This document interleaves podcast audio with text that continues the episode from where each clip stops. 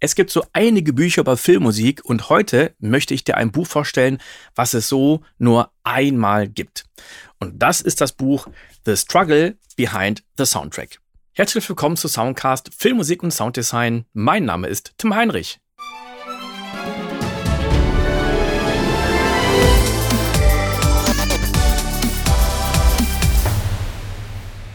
Das Buch wurde vom deutschen Autor Stefan Eike geschrieben, ist aber komplett in Englisch. Wir haben hier knapp 200 Seiten. Das Schöne ist, dass die Schrift so klein ist, dass auf diesen 200 Seiten noch sehr viel Material drauf ist. Gleichzeitig ist es wunderbar lesbar. Ich habe das Buch teilweise ganz gemütlich auf der Couch gelesen oder im Bett oder eben auch am Strand. Also es hat die perfekte Größe dafür. Worum geht es in diesem Buch? Bei den meisten anderen Büchern geht es um das Schreiben von Filmmusik, um die Dramaturgie, das Arrangieren, das Musikalische, manchmal auch vielleicht um vertragliche Geschichten. Aber hier ist das ein bisschen anders, denn es gibt hinter den Kulissen auch sehr, sehr viele Stolperfallen, die nicht unbedingt so besprochen werden. Und das ist deswegen sehr spannend, weil es jetzt nicht um Anfänger geht, die sagen, na, bei dem ersten Job habe ich jetzt vielleicht ein bisschen weniger Geld bekommen oder es hat sich keiner mehr zurückgemeldet, sondern es geht auch wirklich um die ganz Großen. Gucken wir mal, was wir hier an Namen haben. Also ich habe mal ein paar Namen aufgeschrieben, die wir hier drin haben in dem Buch. Da haben wir Klaus Badelt, Marco Beltrami, Carter Burwell, Joe Kramer, John Ottman, Natalie Portman, Alan Silvestri es gibt auch ein ganz großes Kapitel über Hans Zimmer. Allerdings ist hier nicht mit Hans Zimmer selber geredet worden, sondern es gab ein paar Leute, die für ihn gearbeitet haben.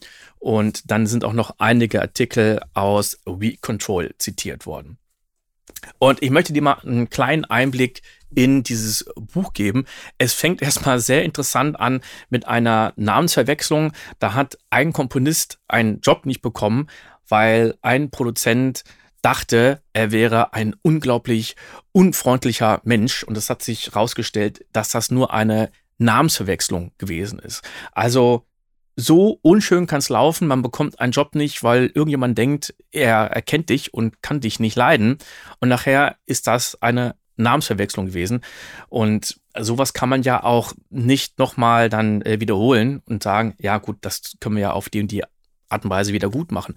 Und vor allen Dingen, es ist eine Sache, für die man nichts kann. Und damit hat das Buch schon angefangen. Dann geht es weiter, warum in den 30er und 50er Jahren alle Studios denselben Sound hatten. Es gibt ja viele Diskussionen, dass man sagt, Mensch, wieso haben jetzt die ganzen Filmmusikstücke keine Melodien mehr? Es gibt ja oft so Sachen, dass man sagt, jetzt werden Sounds immer wieder benutzt. Aber selbst in den 30er und 50er Jahren ist das schon so gewesen, dass ganz viel Orchester oder ganz viel Filmmusik denselben Sound hatte. Und das ist hier auch nochmal erklärt worden. Ähm, dann haben wir den äh, Murray Gold. Das ist eine sehr interessante Geschichte. Der sollte für eine TV-Serie die Musik komponieren. Und er hatte auch schon zugesagt. Und dann kam die Episoden nicht. Und er fragt und fragt und nichts ist angekommen. Und dann war es irgendwann so weit, dass er für neun Episoden fünf Wochen Zeit gehabt hätte. Das ist per se ja schon mal sportlich. Das heißt, äh, er hätte quasi für jede Episode eine halbe Woche Zeit gehabt. Das ist ja alleine ohne Team schon nicht zu schaffen ich weiß jetzt nicht, wie lang die Episoden gewähren, gewesen wären, aber wenn das jetzt, sagen wir mal, 30 Minuten gewesen wären äh, oder 45, auch das wäre schon sportlich gewesen. Dann war die erste Episode fertig und er sagte, super, alles klar, ich leg jetzt los. Allerdings brauchte er dann zur Musik Feedback und zwar nicht von einer Instanz, sondern von zwei Instanzen. Da gibt es auch noch zu diesen Feedbacks sehr interessante Kapitel zu. Aber er brauchte das Feedback. Und das kam eben nicht, vor allen Dingen nicht von zwei Instanzen. Und dann hat er sich irgendwann dazu entschieden, zu sagen, also ich muss den Job jetzt absagen, denn das ist nicht machbar. Und wenn, dann einfach nur für extrem viel Stress. Und das finde ich doppelt interessant. Erstmal, dass man auf der professionellen Ebene sowas immer wieder erlebt und da sind ganz viele Geschichten, die jetzt nicht unbedingt jeder publik macht. Aber auch da ist es ganz oft so, dass ganz viele Komponisten, Sounddesigner schon Dinge erlebt haben, wo man sich denkt, oh Gott, wie kann das jetzt noch auf dieser Ebene passieren? Aber es passiert. Der zweite Punkt, den ich da interessant finde, auch mal Nein zu sagen. Für sich die Entscheidung zu treffen, so ist das nicht machbar, so kann ich nicht arbeiten, so kann ich überhaupt nicht meinen Ansprüchen gerecht werden und es ist auch in einer gewissen Art und Weise respektlos, muss man sagen. Ne? Und das fand ich einfach sehr interessant. Das Ganze ging noch weiter, dass es dann einen Nachfolgekomponisten gab. Der hatte eigentlich nicht äh, viel mehr Zeit. Er hat das Ganze dann mit einem Team umgesetzt, aber selbst mit einem Team ist das Ganze natürlich sehr heftig. Vor allen Dingen, weil das Ganze auch noch mit Orchester umgesetzt werden musste. Also das ist an sich ein sehr, sehr interessantes Kapitel. Ich bekomme auch oft die Frage, wo kann ich mich denn als Komponist bewerben? Und es gibt sehr, sehr wenige Firmen generell, die Komponisten anstellen. Ist vor allen Dingen auch in Deutschland. Das ist aber früher anders gewesen, gerade in der Filmindustrie. Da waren die Komponisten angestellt und bekamen einen monatlichen Scheck. Allerdings war das jetzt auch nicht so hoch. Also die Schecks waren jetzt nicht so hoch und es gibt auch einige Gespräche mit anderen äh, Komponisten, auch teilweise hier in dem Buch in der Anfangszeit, die so viel Musik komponiert haben und das in kurzer Zeit und sich unglaublich kaputt gemacht haben, extrem wenig Schlaf gehabt haben, Wochen, Monate lang durchgearbeitet haben. Also mit dem Bild eines Filmmusikkomponisten, was wir hoffen oder glauben zu kennen, hatte das damals überhaupt nichts zu tun. Gar nichts. Was ich auch so interessant finde, der Film Mission Impossible Rogue Nation, der hatte äh, ein oder mehrere Trailer. Allerdings sind in diesen Trailern überhaupt keine äh, komponierten Musikstücke drin, sondern Popsongs. Und warum auf einmal Popsongs drin sind und nicht dafür komponierte Musik oder Musik aus dem Film, auch das kannst du in dem Buch lesen. Und das war auch für den eigentlichen Komponisten Joe Kramer eine ziemliche Überraschung. Ja, dann gibt es natürlich oft die Herausforderung für einen Komponisten, was mache ich, wenn es mehrere Entscheider gibt? Denn es ist ja oft so, dass der eine Entscheider sagt, ich möchte, dass das Ganze ein bisschen in die klassische Orchesterrichtung geht und der nächste sagt, ich möchte viel mehr Synthesizer-Sounds haben. Vielleicht gibt es auch einen anderen, der sagt, ja, also das soll in die Richtung Dubstep irgendwie gehen, das wäre noch eine interessante Kombi. Und äh, dann sagt vielleicht noch ein vierter Entscheider, ja, also ich stehe auf die Beatles, äh, ich finde cool, wenn das irgendwie in die Beatles-Richtung geht. So, und dann steht man da. Das ist nicht immer einfach. Interessant fand ich die Entscheidungsansätze. Und Marco Beltrami hatte gesagt, es gab nur Schwierigkeiten. Und äh, ich glaube, er hat jetzt nicht gesagt, welcher Film das ist. Aber die Lösung war, nicht großartig zu diskutieren. Es gab zwei Entscheider, sondern dann zu sagen, okay, dann äh, schreibe ich einfach zwei komplett unterschiedliche Scores. Gut, die Zeit muss man erstmal dafür haben und das Budget. Er hat aber auch gesagt, es war für mich vom Zeitaufwand wesentlich weniger, als wenn ich jetzt da und diskutiert hätte und hätte dann die Filmmusik nochmal neu geschrieben und wieder neu geschrieben und wieder neu geschrieben. Und ähm, kann man sich natürlich durchrechnen, wenn man dann wieder die zweite Revision hat, ja, ab dann hätte man eigentlich komplett neu anfangen können. Aber wie gesagt, ähm, man muss in einer Position sein, dass das überhaupt machbar ist. Fand ich aber echt interessant und krass, dass sowas dann äh, noch passiert. Wie gesagt, es gab ein oder gibt ein großes Kapitel zu Hans Zimmer. Und was ich hier als kleine Anekdote interessant fand, dass einer der Mitarbeiter oder Komponisten relativ frei war gehen wollte und hatte eine Festplatte abgezogen.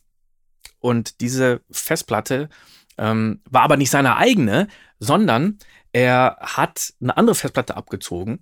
Dummerweise genau dann, als das interne System von Remote Control Productions in der Nacht das Backup machen wollte und ähm, konnte aber kein Backup machen, weil ja die Festplatte abgezogen war.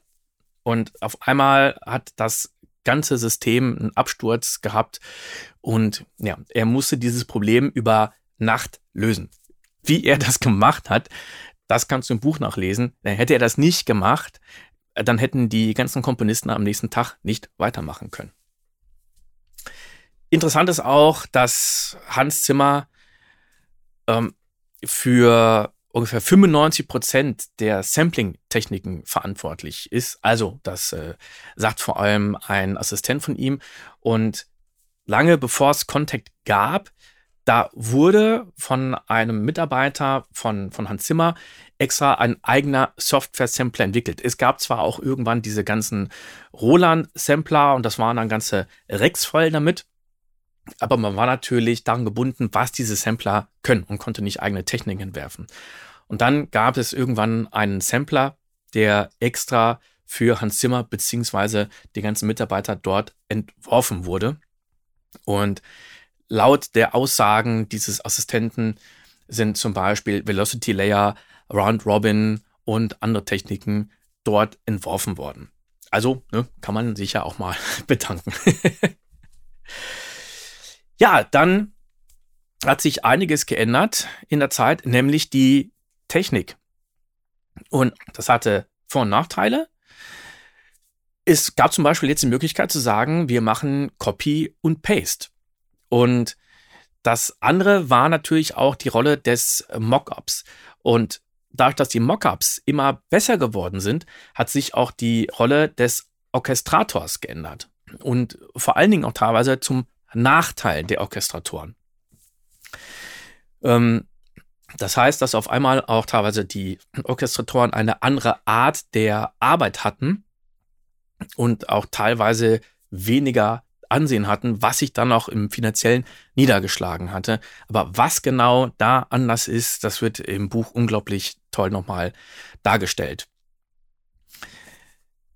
Mittlerweile sind die Mockups und Demos auch wesentlich gestiegen in der Qualität mit der Gefahr, dass die teilweise besser gefallen als die echten Orchesteraufnahmen, so dass man teilweise gucken muss, ah, mache ich das Mockup wirklich so gut, wie ich es könnte, äh, dann schieße ich mir vielleicht selber ins Knie. Oder mache ich eine Orchesteraufnahme gucke, was kann ich noch machen, dass die einfach noch mehr Leben hat, dass die noch, noch toller klingt, dass die noch mehr Wert hat. Oder was ja auch oft gemacht wird, dass man sagt, okay, wir kombinieren das Ganze. Wir kombinieren Mockup und echte ähm, Orchesteraufnahme. Dann gibt es auch ein ganzes äh, Kapitel oder ähm, ein, äh, mehrere Seiten über Probleme mit dem Clicktrack. Welche Probleme gibt es da, gerade jetzt auch durch die neuen Produktionstechniken und wie können diese Probleme gelöst werden. Und weiterhin geht es auch noch auf die Situation der Musiker, denn die war am Anfang, sagen wir, erträglich. Es wird aber dargestellt, dass die Situation für die Orchestermusiker immer härter wird. Also die haben wirklich einen, einen sehr, sehr harten Job. Ähm, das Ganze ist das finanzielle, das ist die eine Sache. Das andere ist aber auch, ja, wie kommt man da rein äh, in die Orchester und vor allen Dingen, wie schnell fliegt man auch wieder raus und was sind noch so andere Herausforderungen. Das war teilweise äh, ja sehr augenöffnend und erschreckend. Dann fand ich auch interessant, dass der Komponist Johann Johansson, der ja vor einiger Zeit leider gestorben ist, der hat die Musik geschrieben für unter anderem Sicario, Arrival und andere Filme, dass der für Arrival die Filmmusik geschrieben hatte, für den Oscar aber unfairerweise disqualifiziert wurde. Und daran hatte er keine Schuld. Also warum das passiert ist, auch das kannst du nachlesen. und dann gab es noch ein Kapitel Kampf, die Musik gegen Sounddesign.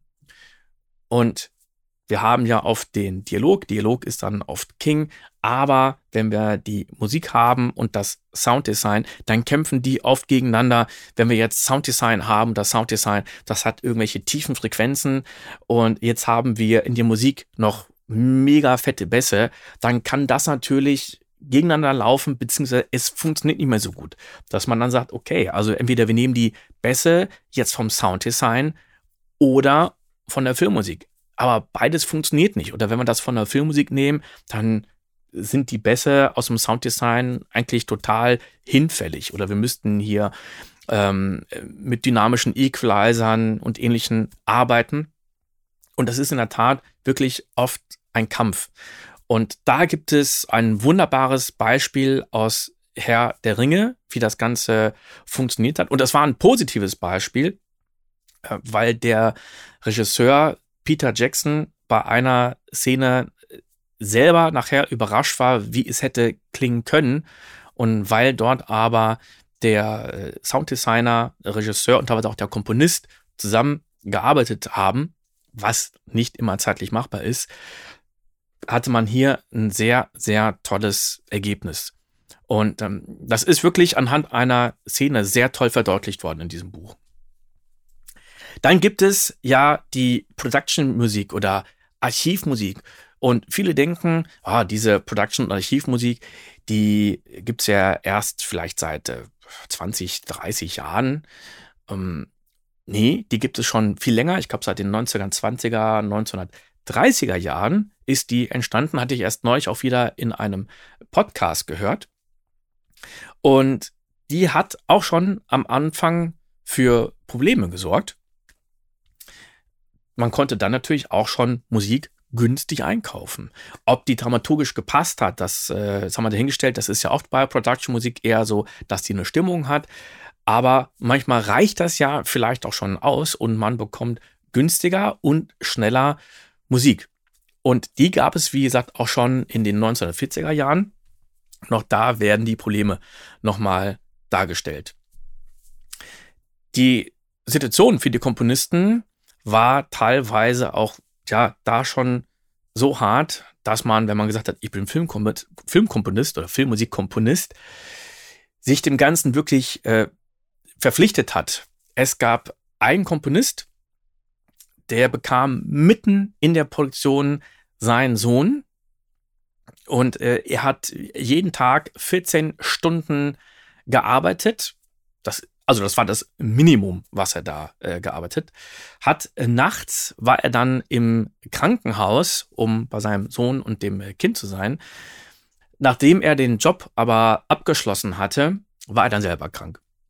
Das hatte ich jetzt auch, ich glaube, vor äh, zwei, drei Jahren äh, bei der Soundtrack Cologne über Game-Komponisten gehört, dass die sich wirklich kaputt arbeiten und auch jetzt gar nicht mal großartig im, im Team arbeiten. Und wenn sie dann fertig sind, mit dem ganzen Projekt, was ja dann mehrere Monate dauert, dann sind die erstmal kaputt, komplett fertig. Einer hatte dann gesagt, er hat dann einen, einen Monat oder sogar drei Monate lang äh, gar nichts gemacht. Also nichts, nada.